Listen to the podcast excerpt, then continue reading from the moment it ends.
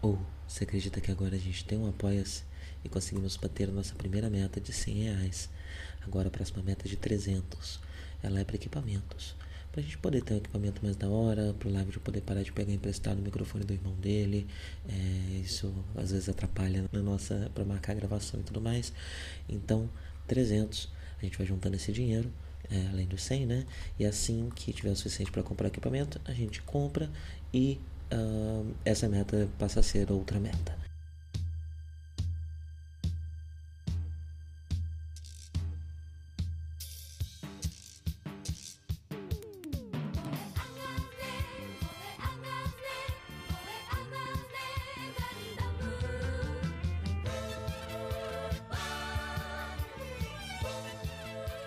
Bom dia a todos. Sejam bem-vindos a mais um Café com Ganda.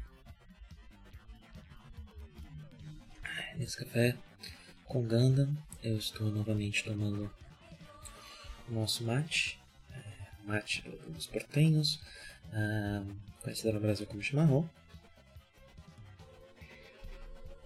Deixa eu ver se vai roncar aqui. Eu ainda estou aprendendo, então às vezes dá uma entupido ele não ronca. Agora sim. Agora eu sei que a bomba tá no lugar certo. É, agora com áudio bom. Peço perdão pelo episódio anterior, em que eu usei o microfone errado. Uh, nesse aqui eu verifiquei bem antes de começar a gravar, para ter certeza que estou usando o microfone correto. Bem, nesse episódio do podcast, vamos falar sobre o episódio 25 de Mobile Suit Gundam de 79. A Batalha de Odessa finalmente começou a Operação, Operação Odessa, que está sendo é, anunciada há, eu diria que há uns 10 episódios. Uh, e ela chega e vem num formato uh, diferente do, do que poderia ser esperado, né? Uh, mas eu vou, eu vou falar disso quando realmente começar a batalha, começar a, a operação. Uh, por enquanto a gente começa o episódio entendendo o que aconteceu nesses, nesses últimos episódios, né? Com um resuminho ali sobre toda a questão do Makuv, sobre o que, que é a Operação Odessa. Uh, o preview nem fala da morte da Matilda, né? A gente uh, no começo do episódio a gente tem alguns personagens lidando com isso, mas foi uma morte com menos impacto na, na população geral, né? Da, na tripulação geral eh, da nave em comparação com o, a morte do Ryu. Né? Uma coisa curiosa sobre a morte da Matilda é que ela foi uma morte sentida mais por, pelos meninos, né? Da tripulação que, enfim, eram apaixonados por ela e pagavam por ela o tempo todo, do que pela tripulação como um todo, né? Você não vê a Seila, a Frau ou o Mirai é, sofrendo muito com isso. E você também não vê, tipo, sei lá, o, o Bright, né? Ou uh, alguém mais velho também sofrendo com isso. É realmente um sofrimento ali dos garotos, né? Que eram mais próximos uh, dela justamente por, por pagar esse pau, né? Por é, gostarem muito dela.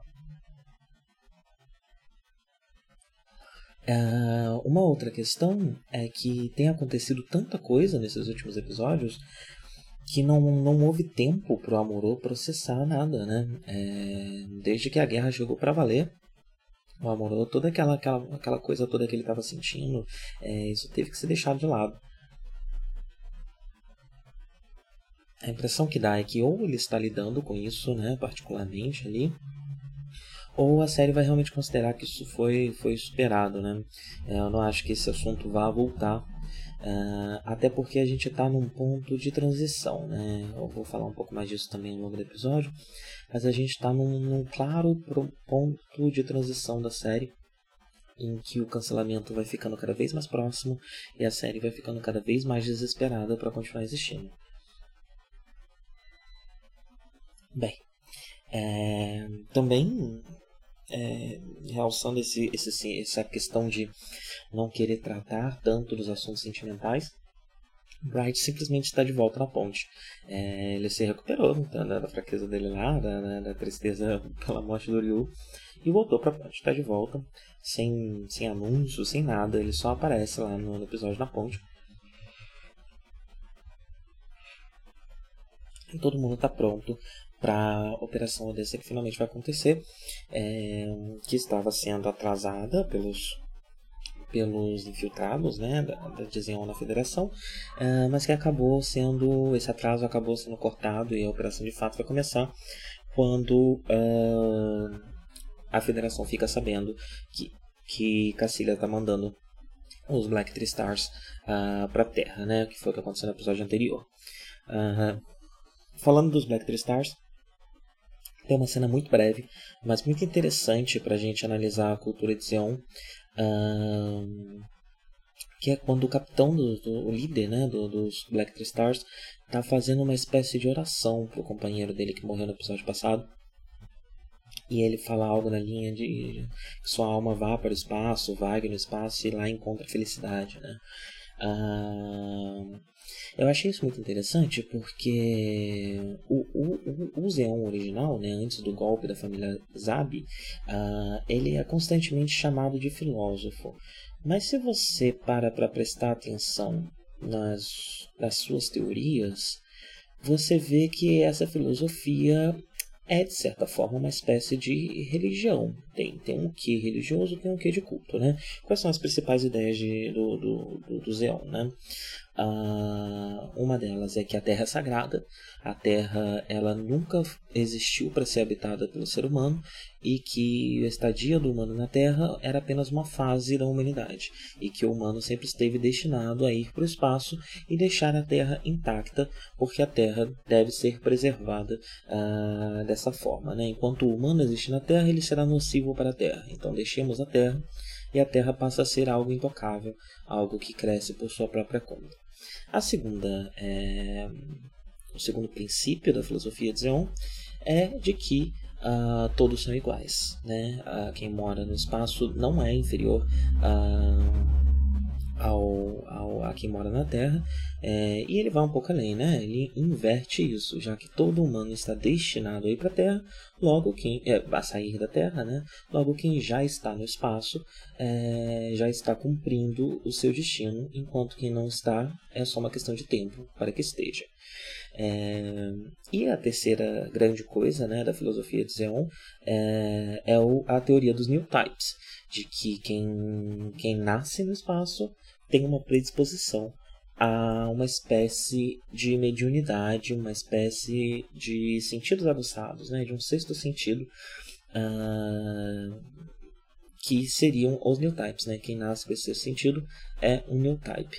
Então, reforçando essa questão de que ele está revertendo a, a, o preconceito contra quem vive no espaço, ele está agora dizendo que quem nasce no espaço é uma espécie de evolução da raça humana já que estamos predestinados a ir para o espaço, quando cumprimos o nosso destino, nós evoluímos para essa nova forma de humano. Algo parecido com o que uh, Magneto fala dos X-Men e tal, é, dos mutantes, né? Uh, então, é, é uma filosofia, é uma filosofia que reverte um, um, um preconceito muito forte da sociedade é, de Gana 79, uh, mas que tem um quê religioso, porque fala de, da terra ser sagrada, fala de destino, fala de poderes sobrenaturais concedidos para quem cumpre esse destino, é, e por mais que tudo isso seja de certa forma científica, e de fato acontece, nós temos neurotypes que são pessoas é, né, não é uma é, não é só uma crença é algo que aqui em 79 começa a poder ser cientificamente comprovado. Ah, ainda tem uma estrutura muito religiosa.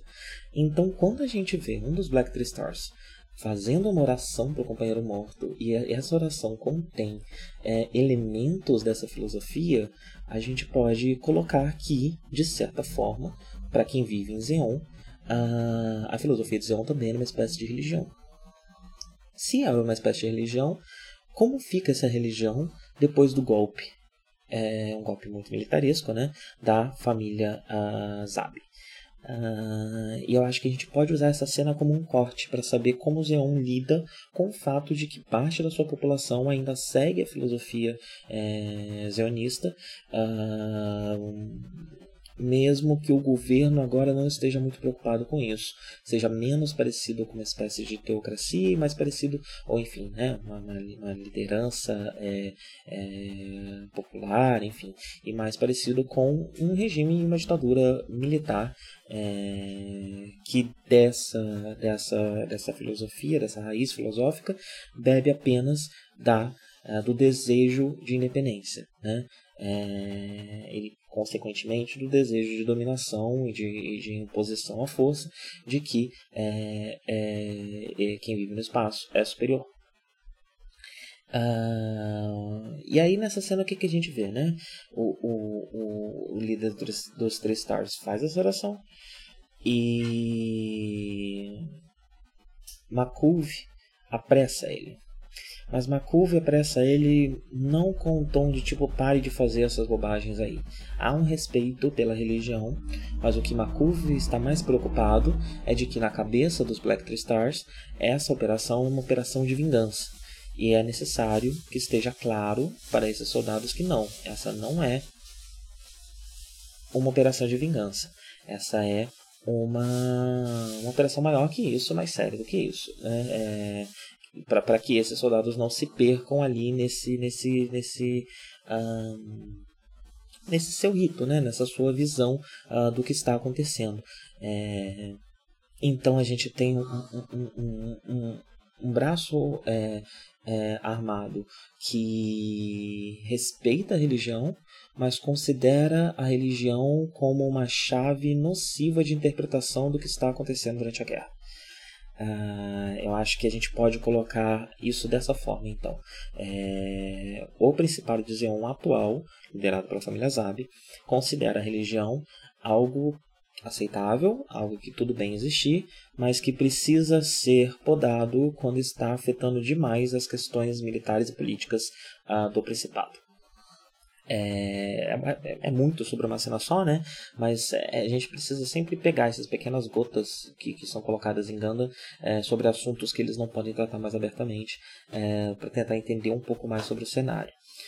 Ah, mas bem, sobre isso é isso, né? Voltamos para a base branca. Vemos as primeiras dificuldades da Frau que agora está tendo que substituir a Seila. É... E curiosamente ela continua cumprindo a função anterior dela, que é cuidar das crianças. Então agora, além de uma comunicadora, a gente tem quatro, cinco crianças penduradas no colo dela. É... E, e, e, e, essa mudança da, da, posição da Seila dentro da tripulação é, também é muito importante. Porque agora a gente tem uma Seila que está mais próxima do Amorô do que qualquer pessoa jamais esteve. Né? A Seila pilotando o Gundam Armor e, e transportando o Gundam, ela e o Amorô estão agindo de uma, uma proximidade ali nos holofotes é, que nenhum outro personagem nunca esteve. Isso é interessante porque até agora a Seila é uma personagem importante, mas ela ainda não assume o protagonismo que ela passa a assumir a partir de agora, né? E que quando você vai olhar para o material da série, vai olhar para o material posterior, de ilustrações que foram feitas, ou vai olhar, enfim, para o Gundam Origin, coisa do tipo, a Sayla, ela é uma espécie de segunda protagonista. É, tanto que ela é uma das poucas personagens que tem material para isso, né? Que tem um drama passado, que tem uma conspiração em volta dela, é, que tem elementos o suficiente para que ela possa protagonizar essa série, às vezes até mais do que o Amorô né? Porque o Amorô tem é, esse, esse, esse drama do, do, do, da criança jogada em guerra, é, dele ser o único que consegue pilotar o Gundam no início. Ah, é, é, tudo muito em torno do Gundam e da guerra e do cenário, no caso do Amorô. No caso da Sela, a gente tem questões de cenário, obviamente, né? História do cenário, quem ela realmente é, é e da relação dela com o Zeon mas há mais o elemento pessoal dela descobrindo quem é o irmão, dela tentando entender a sua história, é, o que faz dela um pouco mais protagonista até mesmo que a Muro, né? E agora ela é tirada do lugar onde ela estava, da, da ponte, na comunicação, e colocada no holofote, colocada do lado é, do Amorô. E como a gente vê no preview do próximo episódio, o Chá vai voltar. Então eu acho que a gente pode esperar nesses próximos episódios sim uma Sailor muito mais protagonista é... e co-protagonizando a série junto com o Amorô. Uh, e nesse primeiro episódio a gente já vê uh, dela nessa posição, né? Desde o episódio passado ela já estava, mas nesse episódio ela já começa nessa posição e ela pode finalmente praticar, pode finalmente treinar, então ela já vai poder desenvolver também a, a, a, a técnica dela, né? Para estar é, para para ali com Amorô. E a gente já vê nesse primeiro momento é, uma ressonância entre a personalidade de Amorô e Sailor, que ambos têm uma tendência à, à desobediência, né? É, e eles já, nesse episódio, já desobedecem uma, uma, uma ordem que é esperada e vão cuidar dos traidores, né? Eles descobrem é, que, que, que, coisas estão vindo dessa base é, e ao invés de voltar para a base branca, que era a ordem expressa, porque a batalha estava para começar, eles resolvem ir primeiro cuidar dessa questão da traição. Ah, uma coisa interessante, né? Eles chegam na base, os soldados da Federação recebem o Amuro e o Amuro fala: Eu, é, eu sou Amuro, piloto do Gundam, e ele está com o Gundam. Os soldados não conhecem a imagem do Gundam. O Gundam ele é famoso na Federação, todo mundo sabe o que é o Gundam, mas a forma que o Gundam tem, ou seja, imagens, fotos, vídeos do Gundam não estão sendo amplamente divulgados. Então, ele é uma espécie de lenda, né? É, o que é interessante, porque isso ressoa o Gundam, mesmo nesse universo de Real Robot, com o que é o robô gigante num anime Super Robot, né? Um, que é essa muitas vezes um objeto lendário, uma coisa que é encontrada é, pelo, pelo herói de uma civilização antiga ou coisa do tipo. Bem, ele chega né, nessa, nessa base desconfiando de que um dos imediatos do, do, do comandante dessa base é, é, o traidor, mas sem pensar que o próprio comandante pode estar envolvido na traição, coisa que já sabemos, né? E ele vai até o comandante fazer uma denúncia é, e obviamente o comandante está lá junto com ele é, e, e puxa a arma, né?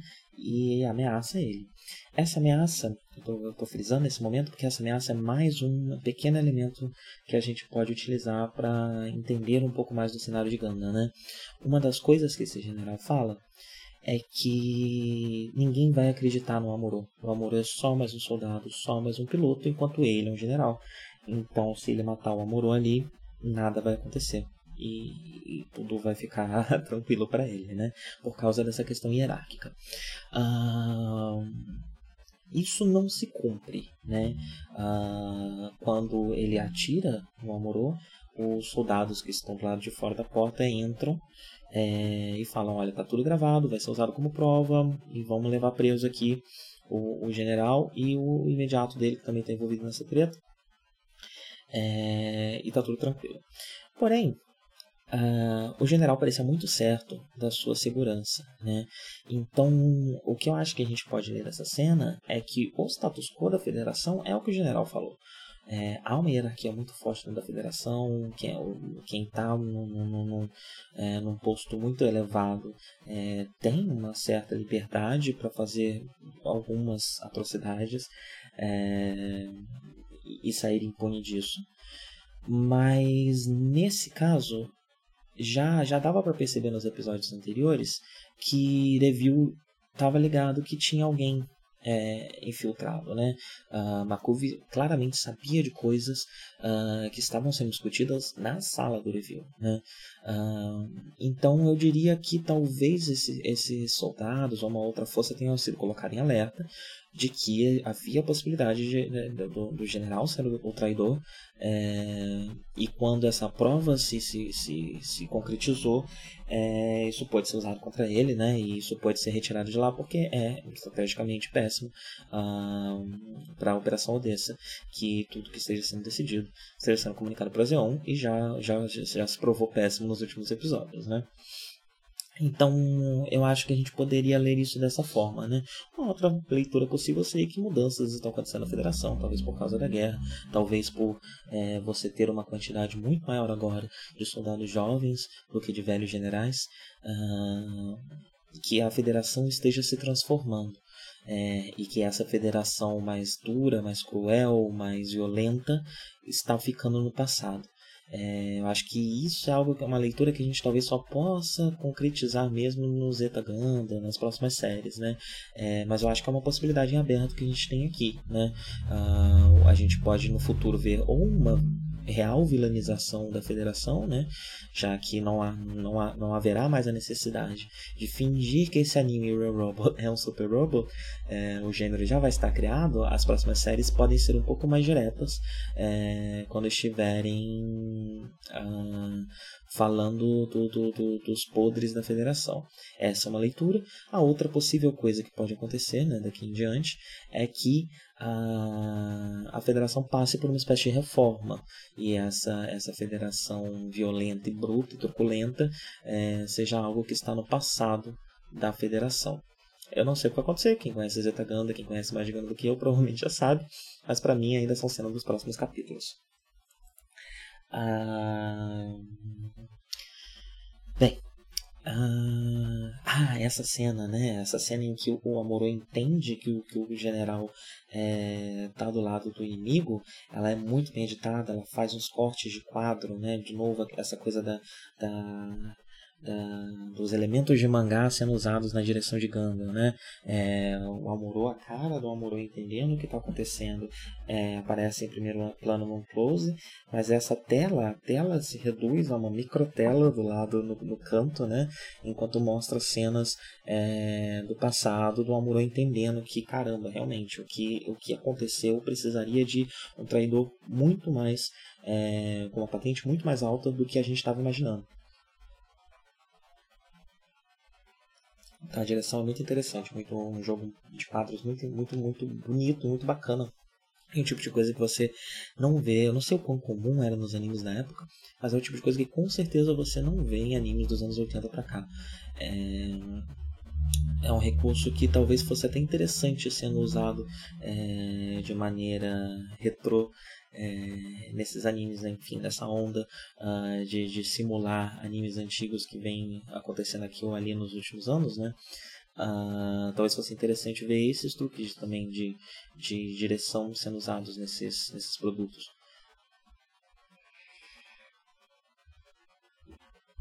Bem, e aí corta de volta pra guerra. A Moro não chegou ainda e o pau tá comendo, né? É, muitas, muitas tropas de ambos os lados, bombardeios, tá tudo bem, bem, bem ferrado.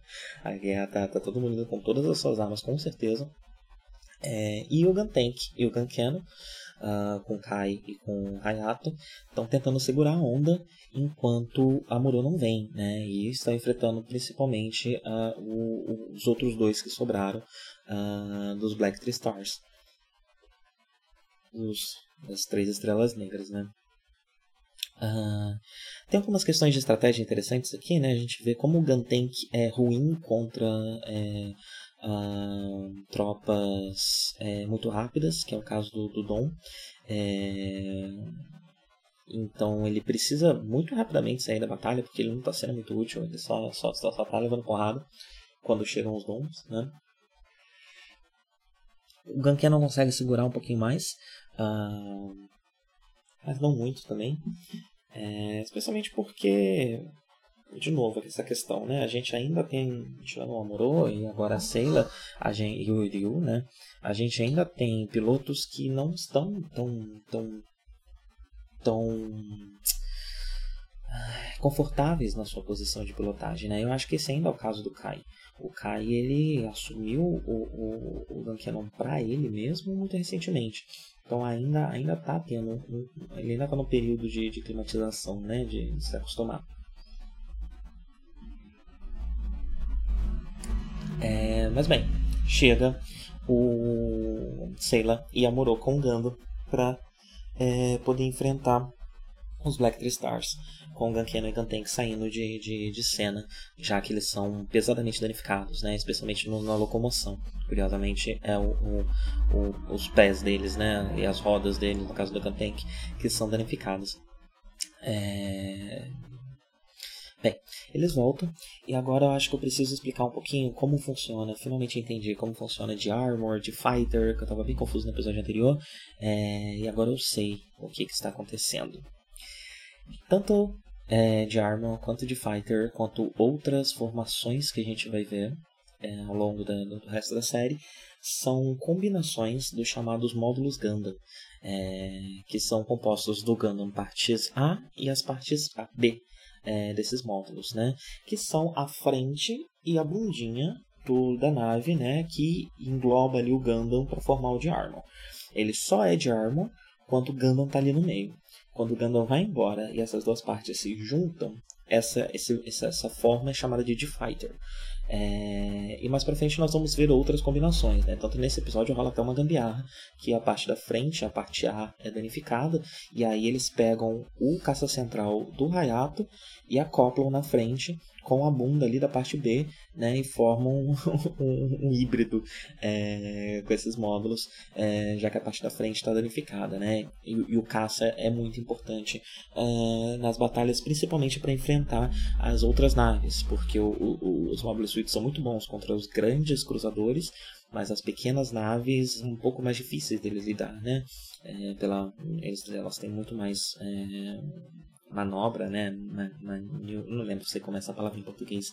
É, e fica difícil uh, para um Gundam ou para qualquer outro Mobile Suit enfrentar esses caças. Então é necessário outros caças né, para isso. E o caça principal da base branca no momento é o de Fighter, o de Armor, essa combinação uh, de, de, de módulos Gundam. Uh, uma coisa interessante que eu, que eu comentei mais cedo que eu iria falar mais agora, é, é sobre como essa batalha está sendo mostrada. Né? É, eu esperava que a Operação Odessa fosse cobrir alguns episódios. E que a gente fosse ver um pouco mais da ação das outras forças da Federação. Mas isso não acontece. A série ela escolhe focar só na base branca, só no Gundam, só nos personagens que a gente está que a gente está acostumado e quando eles vão mostrar a batalha é com uma narração em off, é um resuminho. E o mais interessante é que esse resumo, ele não é um resumo no presente. Ele é um resumo numa espécie de passado histórico, talvez até mitológico. É, porque quando o que, que acontece? O Makuf ele ameaça, é, se a, a, as tropas do Review não recuarem, ele ameaça é, romper o Tratado da Antártida, uh, que foi firmado recentemente, né, logo no começo da guerra. Uh, então, há alguns meses, né, a guerra de um ano, então, como não acabou, faz só alguns meses, é, logo depois que Zeon é, arremessa uma, uma colônia na, na Terra né, e mata um terço da população na Terra e destrói a Austrália. Uh, então, esse tratado foi firmado e uma das coisas que esse tratado diz é que é, armas nucleares não podem ser utilizadas. E o Makuba ameaça. Ele fala: se vocês não recuarem, eu vou usar uma bomba de, de, é de hidrogênio? É de nitrogênio ele vai usar uma bomba que não pode usar. e. E quando eles vão falar que o review assinalou que era para seguir em frente, mesmo com essa ameaça, isso é dito como se fosse uma lenda, como se fosse. Né, alguns dizem que review fez apenas um gesto para dar essa ordem. É, isso é muito legal, isso é uma forma muito curiosa e muito interessante de continuar mantendo essa mística entre, da, da federação, de que a gente não está vendo a verdadeira federação, a gente está sempre vendo ou uma visão posterior da federação, uma visão histórica, uma visão limpa é, da, da, do, que é a federação, ou a gente está vendo a perspectiva de cadetes, crianças e civis uh, do que é a federação. A federação é sempre uma incógnita, sempre um mistério. Ao contrário de Zeon, que a gente vê decisões sendo tomadas, a gente é, há uma mística muito menor da série ao tratar de Zeon. A gente vê muito mais o que Zeon realmente é, é do que a gente vê a federação. Uh, e aí a batalha inteira ela não é um grande assunto, elas são pequenos resumos. E a gente só vê mesmo uh, a base branca e as lutas que a base branca trava né, nesse episódio. A minha teoria sobre isso é que, como eu falei, a gente está chegando no momento que a série já está corda no pescoço, né? É, o, o Gundam ele conseguiu chegar até o episódio 43, é, mas se eu não me engano aqui a gente está aqui a gente está no fim do segundo curso, né? É, e aqui já havia uma, uma, uma possibilidade de cancelamento, né? É, e já exigências sendo feitas para tentar manter a série no ar. É, e aí é a partir do próximo episódio que a gente vai começar a ver a, as, as Mobile Armors, que a gente vai começar a ver vários brinquedos sendo inseridos o tempo inteiro com é, é esse gancho que já foi deixado nos episódios anteriores de que novas é, máquinas de Xeon é, vão poder ir para a, o campo de batalha. É... E essa narrativa de guerra, essa narrativa de combate, é algo que com certeza o Tomino quer lidar, quer tratar, a narrativa mais técnica, mais tática, uh, e a gente vê em ganos posteriores, é, mas não há espaço para isso numa série de criança que ainda se traveste de Super Robo, né? que ainda está inventando um gênero, então ainda precisa cumprir uh, com as regras do, do, do, do, gênero anterior, do qual ele, esse novo gênero se deriva. É... Então, uh, eu diria que havia esse interesse em, em, em fazer é, toda, toda a batalha como algo maior, como algo mais lento, Uh, mas esse interesse foi podado, né? Isso foi podado pela produção, não pôde ser feito. É, e por isso que a, que a resolução desses 10 episódios de promessa de Operação Odessa é meio corrida, acaba sendo meio corrida, meio editada. Me lembra Xenogears. É, quem conhece sabe que Xenogears era um jogo de PlayStation 1, um RPG, uh, ah, que tinha dois discos. E o segundo disco, ele era ele, ele era muito esquisito. Ele parecia uma visual novel, onde você fazia umas dungeons entre uma cena ou outra de visual novel, que às vezes duravam 30, 40 minutos é, só de historinha, de conversa, só dessas coisas acontecendo.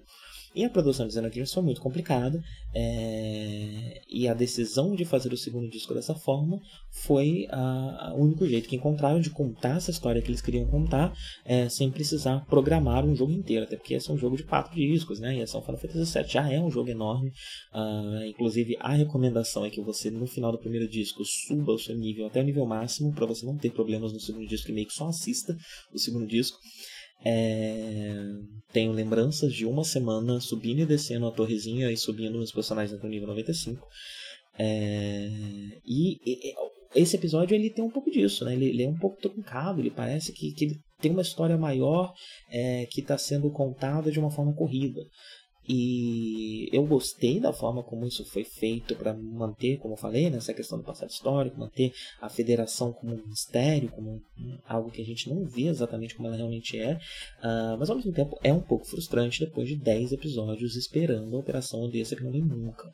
É, então, eu acho que sim, isso pode ser um efeito é, das mudanças que precisavam ser feitas para que a série tentasse não ser cancelada né, e tentasse se adequar uh, ao que é esperado dela por parte dos, dos executivos né, e por parte também uh, do público, que que o verdadeiro público de Ganda ainda estava se formando é, no, no não era o principal alvo, né? O principal alvo ainda eram as crianças. Enquanto isso, você já também crianças e também adolescentes, né? Mas você já tinha um público de, de ficção científica, que também envolvia adultos, é, se interessando pela série em paralelo, né? Que é o que vai fazer a série estourar depois, o que vai fazer os filmes fazerem sucesso, o que vai fazer a franquia existir até hoje. Mas nessa época, uh, esse, esse público ainda está em formação, ainda é um nicho muito pequeno, e o principal público de Gana ainda são as crianças. E do jeito que a série está indo, do jeito que o Tomino quer que a série siga, essa, a audiência não está sendo boa o suficiente, a venda de brinquedos não está sendo boa o suficiente, e a série está com a corda no pescoço por causa disso. É...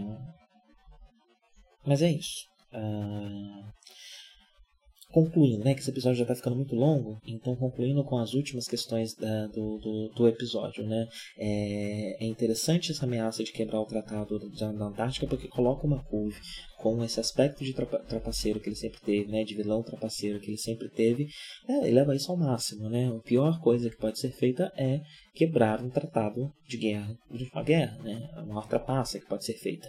Uh, então isso eleva esse vilão ao, ao, limite, né? Agora a gente sabe que ele é capaz de qualquer trapaça para vencer. Uh, é interessante a gente ver durante a batalha com os Black Stars que conforme é, eles vão caindo, eles vão ficando mais fracos. Eles são. É, eu mudei de assunto repentinamente, né? É, mas a gente estava vendo de perto a batalha do Ganda com os Black Stars. Um já tinha caído no episódio anterior. Um outro cai ao longo desse, desse episódio dessa batalha. E você vai percebendo que eles vão ficando cada vez mais fracos. Esse segundo que cai, ele cai com mais facilidade do que o primeiro caiu. É, e o terceiro passa a ser um, um pequeno empecilho para o Amorô. Porque o que está acontecendo? Bright conta para o Amorô o seguinte: olha, se você cortar a bomba que está sendo lançada nesse ponto aqui, você consegue desativá-la. E o ponto é um desenho, né? Tem uns schematics muito, muito porquinho é, com um serrilhado, tipo, corte aqui, que ele manda pro Amorô, né? O próprio Amorô ele fala, nossa, mas que desenho bosta, né? Você quer que eu me vire com isso daí? É... E sim, é, Bright quer que ele se vire com isso daí. Porque a outra opção é todo mundo morrer, não vai dar tempo de fugir. É, então é a última tentativa que pode ser feita. Né? É, e enquanto o Amorô está tentando alcançar a bomba, a gente tem esse terceiro Black Tristars é, Tristar como um empecilho, né? uma coisa que está tentando segurar ele, que está tentando impedir ele de chegar na bomba. Ele não é mais o inimigo principal do Amorô. O inimigo principal do Amorô nesse momento é a bomba. É... E eu achei muito interessante que quando o Moro finalmente consegue chegar lá e faz o corte, é... o corte é feito um pouco antes do que estava no desenho. Para que a gente perceba que o corte não foi perfeito e role uma tensão, né? porque depois que o corte é feito, rola essa tensão, vai explodir ou não vai. É... E essa tensão funciona muito bem por causa desse pequeno detalhe. É... O corte é feito um pouquinho antes do que estava no desenho. Né? É... Ninguém fala isso, mas é, isso é mostrado e essa tensão funciona muito bem. É... Mas sim, a bomba é desativada. E mas Makuvi foge, ele não é ele não é derrotado nessa batalha, não é morto nessa batalha, nem preso nem nada. Makuvi foge e ele ainda vai ser um vilão que veremos mais para frente. Uh, vai dividir espaço aí, é, imagino que com o Char que volta no próximo episódio. É, Próximo episódio esse que já anuncia Chata de volta e teremos novos brinquedos, brinquedos enormes, brinquedos gigantes. Comprem, crianças. É, então agora eu já vinha pronunciando isso, né? Já vinha avisando que esse momento ia chegar, mas acho que finalmente chegamos no turning point em que uh, Tomino começa a ceder a algumas exigências para que a série tenha pelo menos mais um pouco, uma, uma, uma, uma sobrevida uh, aqui. Né? Nós estamos no episódio 24. A série ela é cancelada mais ou menos no meio do seu quarto curso. Né? Ela estava muito perto de, de se concluir. É... Então agora a gente vai começar a ver os esforços para que a série consiga chegar até lá, porque uh, a foice está é, tá próxima, né? E a série não tem mais como não ceder ou ceder é, aos poucos como ela vinha cedendo. Agora vai precisar de uma uh, ofensiva, né? De, uma, de umas mudanças um pouco mais brutas, um pouco mais descaradas. Bem, meu mate já tá fraquinho já, mas eu vou tomar uma última aqui. É, não sei se vocês sabem que não costumam tomar. É, quando você bota água quente e não borbulha, é porque a erva já se enfraqueceu, né? Até que borbulhou mais do que eu imaginava. A gente já tá chegando nos 40 minutos de episódio, então eu já nem tô mais me importando mais de correr. Deixa eu terminar meu mate.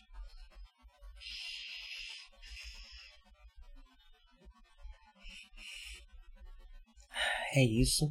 Foi um episódio mais longo, mas foi um episódio necessário. Né? A gente é o, é o fim de um arco, né? A, a, Operação de Odessa. E por mais que não tenha sido aquilo tudo que prometia, é, ainda é um momento importante é, no anime, né? E a partir do próximo episódio a gente começa esse novo cura, esse novo arco, esse novo Gundam e essa nova forma da série se encarar, né? Uh, vamos ver como é que vai ser. Por enquanto, desejo a todos um bom dia e até a próxima. かないで宇宙の彼方に輝く星はアムロお前の生まれたふるさとだ。覚えているかい？少年の日のことを暖かいぬくもりの中で目覚めた朝をアムロ。振り向くなアムロ男は涙を見せぬもの見せぬもの。ただ明日へと明日へと。永遠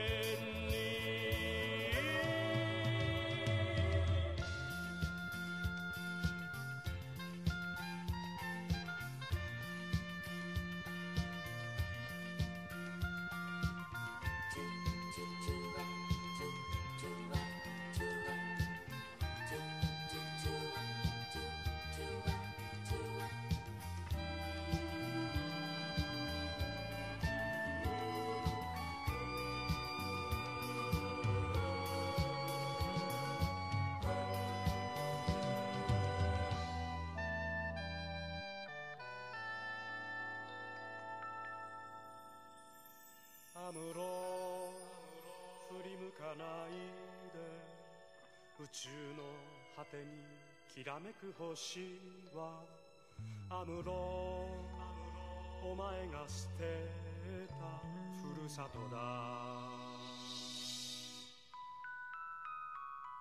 忘れはしない少年の日の誓いを青春をかけ守り抜けこの幸せをアムロ振り向くなアムロ男は寂しさ隠すもの隠すものただ明日へと。明日へと。永遠に。覚えているかい？少年の日のことを。暖かいぬくもりの中で目覚めた朝を。アムロ振り向くなアムロ男は涙を見せぬもの見せぬもの。ただ明日へと明日へと。永遠